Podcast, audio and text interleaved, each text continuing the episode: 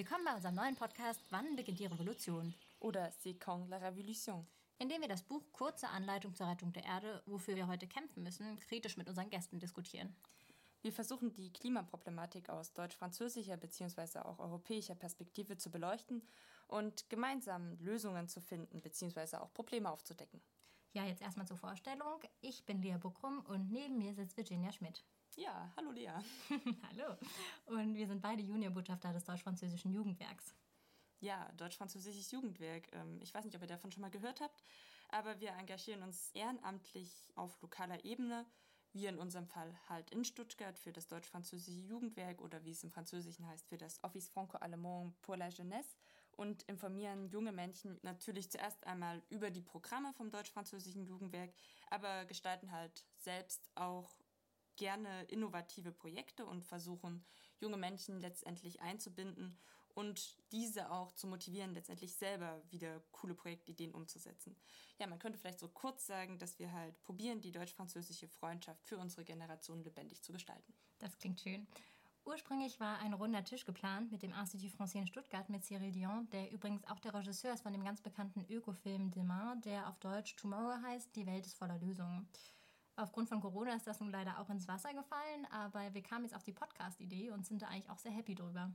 Ja, genau. Und es hat sich alles auch ein bisschen anders entwickelt, als wir das dachten. Weil am Anfang hatten wir so die Idee, eine Miniserie aufzunehmen, die halt wirklich nur diese Live-Diskussion quasi ersetzen sollte. Aber von Woche zu Woche hatten wir dann immer mehr Zusagen von wirklich spannenden Gästen. Und ja, jetzt ist es ein ganz schön großes Podcast-Projekt geworden. Hm, so kann man das wohl sagen.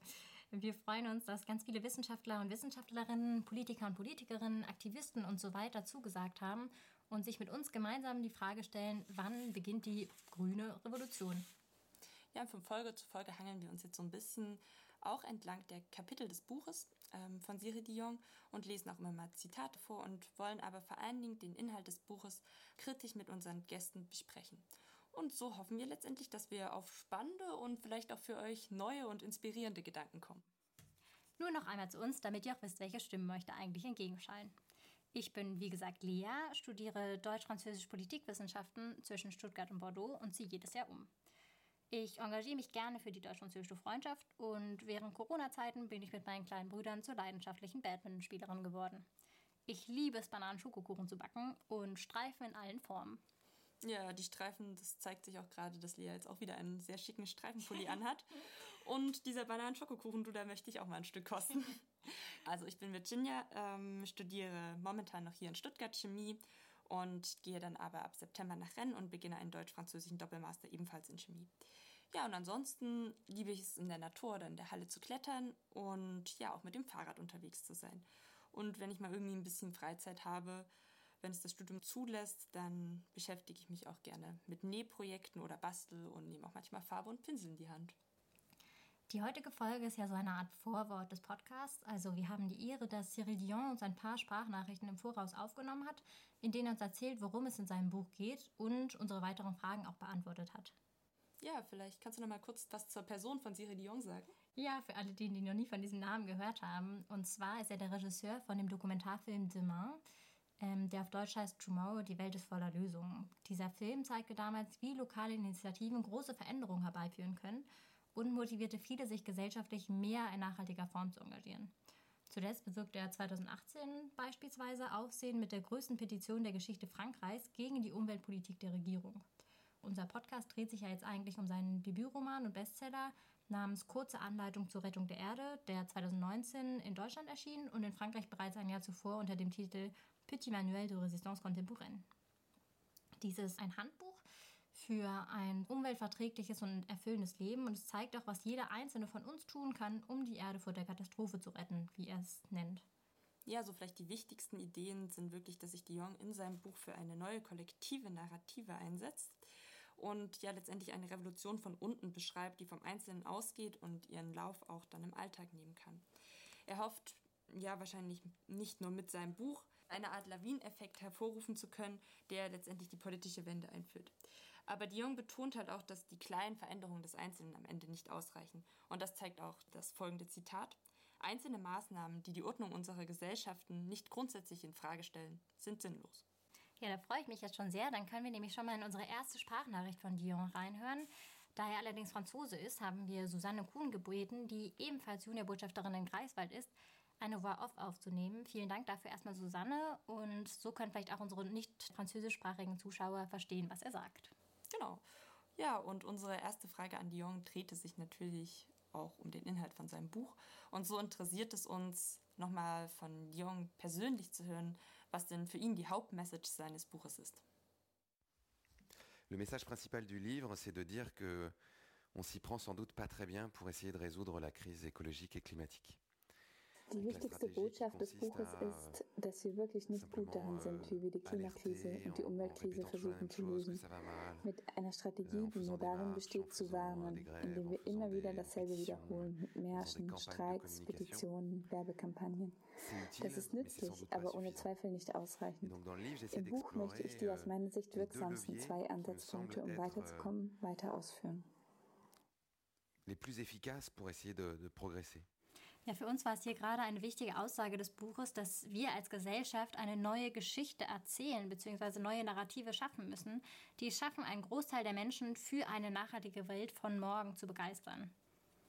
Und das ist uns halt auch ganz wichtig, dass in der Auseinandersetzung mit unseren verschiedenen Gästen immer wieder darum gehen wird, eine solche Narrative zu finden. Die nächste Frage an Dion wäre dann, warum er selber denkt, dass eine solche Narrative, eine solche neue Geschichte für uns Menschen denn überhaupt nötig ist. Ja, und dafür hören wir uns nochmal den Rest der Sprachnachricht an. Le premier, c'est euh, l'idée que nos, nos, nos sociétés se construisent sur des récits. Et que d'une certaine manière, le récit, c'est un peu comme euh, l'eau dans le bocal du poisson rouge. On vit dedans, on vit dans une histoire, Zunächst ist da die Idee, dass unsere Gesellschaften auf Narrativen, auf Geschichten aufbauen. Eigentlich ist dieses Narrativ ein bisschen wie das Wasser im Goldfischglas. Wir leben darin, wir leben in dieser Geschichte, einer Geschichte, die wir uns gegenseitig erzählen und wir sind uns gar nicht mehr bewusst, dass es eine Geschichte ist. Wir haben fast den Eindruck, es wäre die Realität.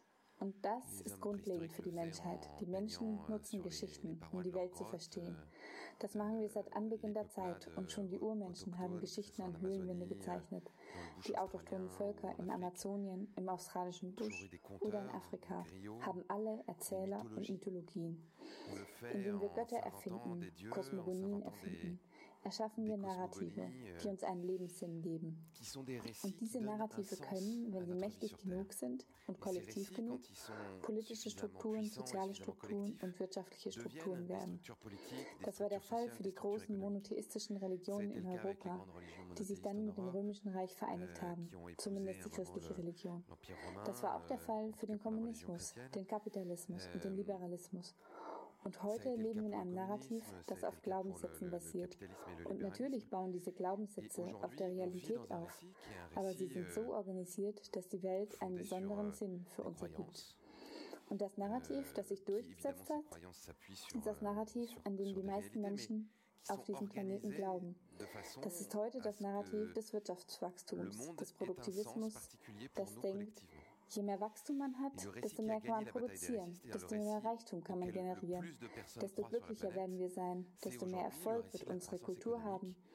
Es ist dieses Narrativ, das uns leitet, das der Bildung Sinn gibt, die unsere Schüler und Schülerinnen erwerben, das den Menschen einen Sinn gibt, die Arbeit suchen, das den Wirtschaftstheorien Sinn gibt, die wir morgens im Radio hören und der Politik, die die Regierungen verfolgen und an der sich unsere Gesellschaften orientieren.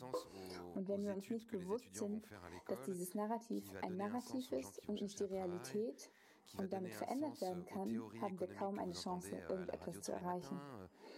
Wenn wir umweltbewusst sind, werden wir unsere Zeit damit verbringen zu sagen, ja, es gibt den Klimawandel.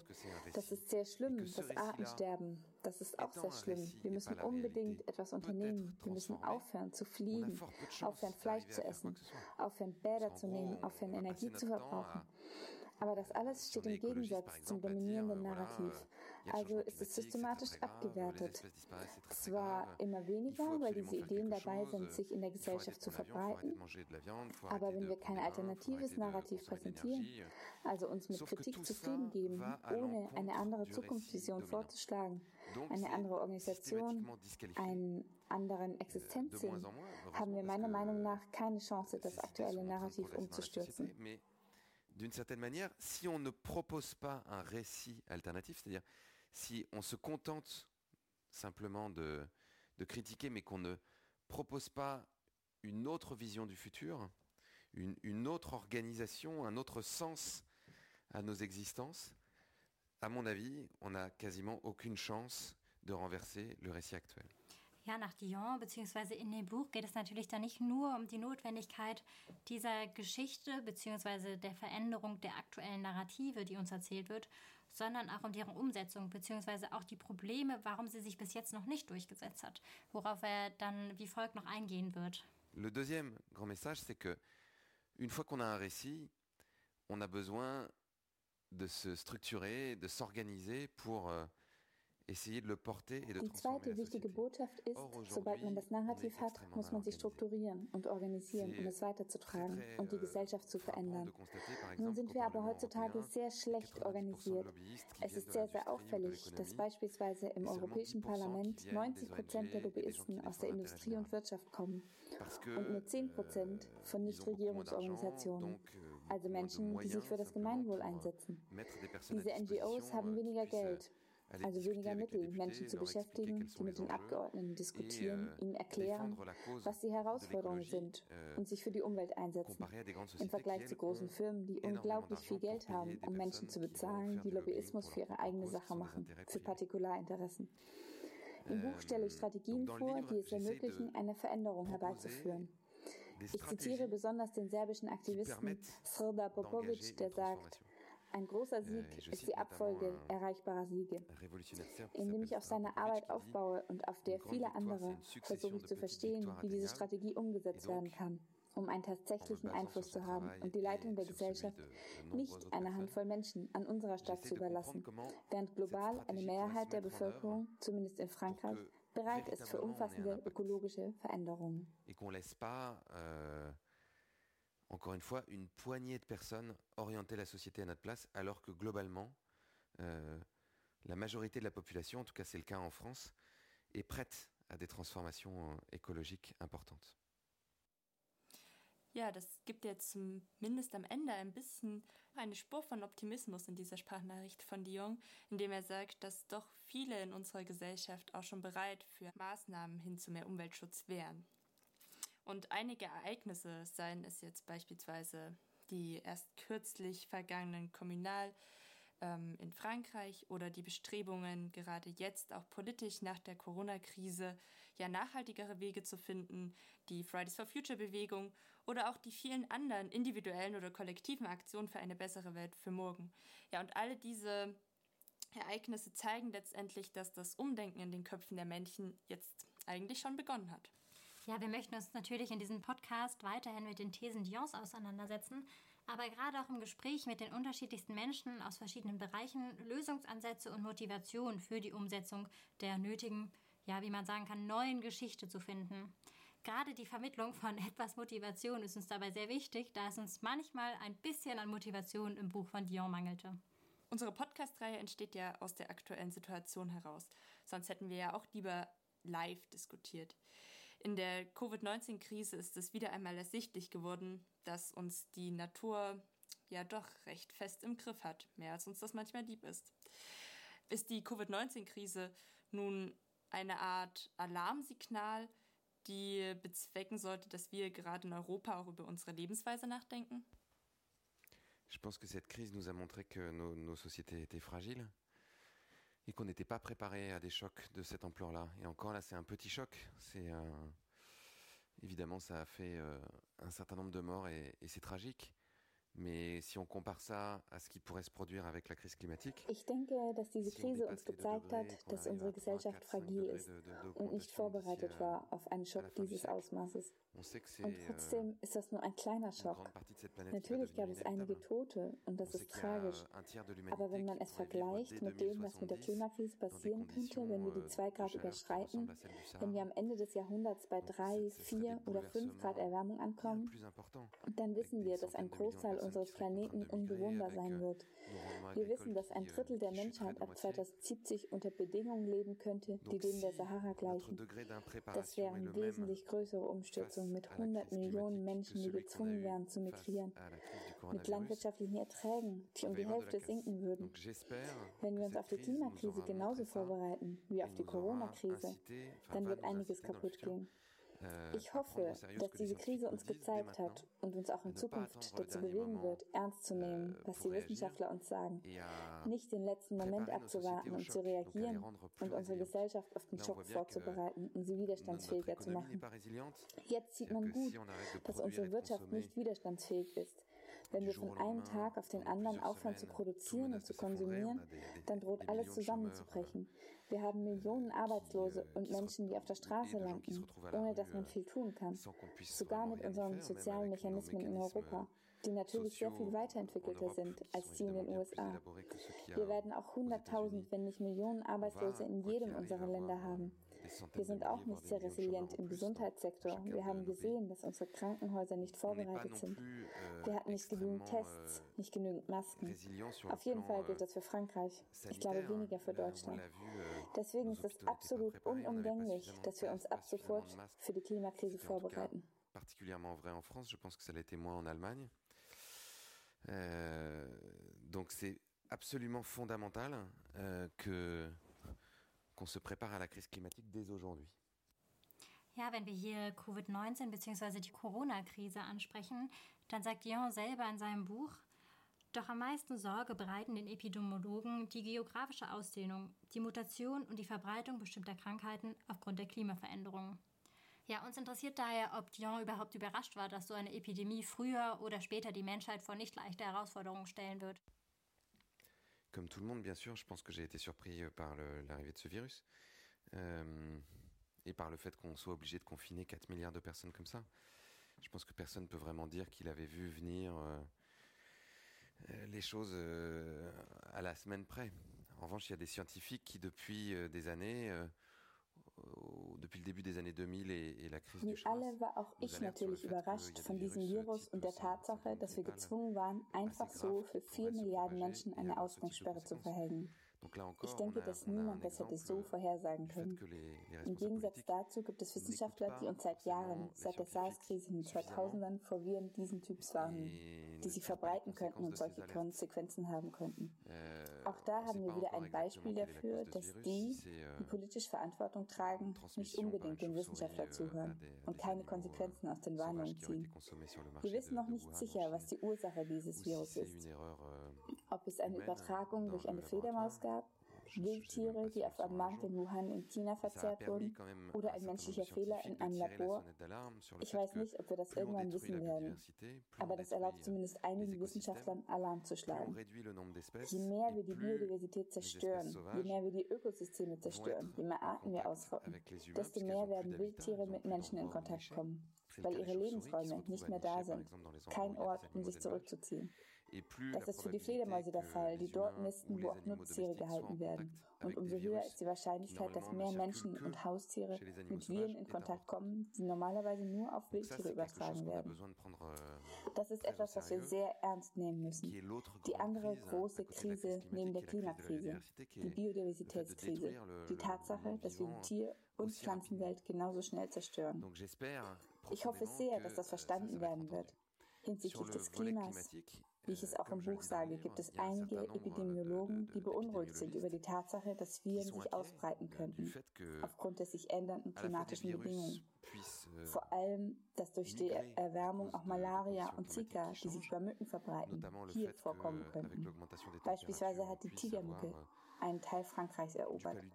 Das ist eine ihrer Befürchtungen. Eine andere ist, dass Viren, die heute noch im Eis isoliert sind, in Sibirien oder der Arktis, sich verbreiten könnten und unser Immunsystem dem nicht gewachsen ist. Das ist nicht alles sicher, aber es muss ernsthaft untersucht werden. dans les glaces, notamment en Sibérie ou en Arctique, soient libérés et que nous n'ayons plus forcément les défenses immunitaires euh, suffisantes pour y faire face. Tout ça n'est pas sûr, mais tout ça a besoin d'être euh, examiné de façon euh, assez sérieuse. Ja, Dion hat es jetzt ja auch schon oft gesagt, dass es halt ja in der Vergangenheit nicht immer gut geklappt hat, dass man auf die Wissenschaftler gehört hat. Und genau deshalb ist es uns auch wichtig, dass wir in unserem Podcast auch Wissenschaftler zu Wort kommen lassen.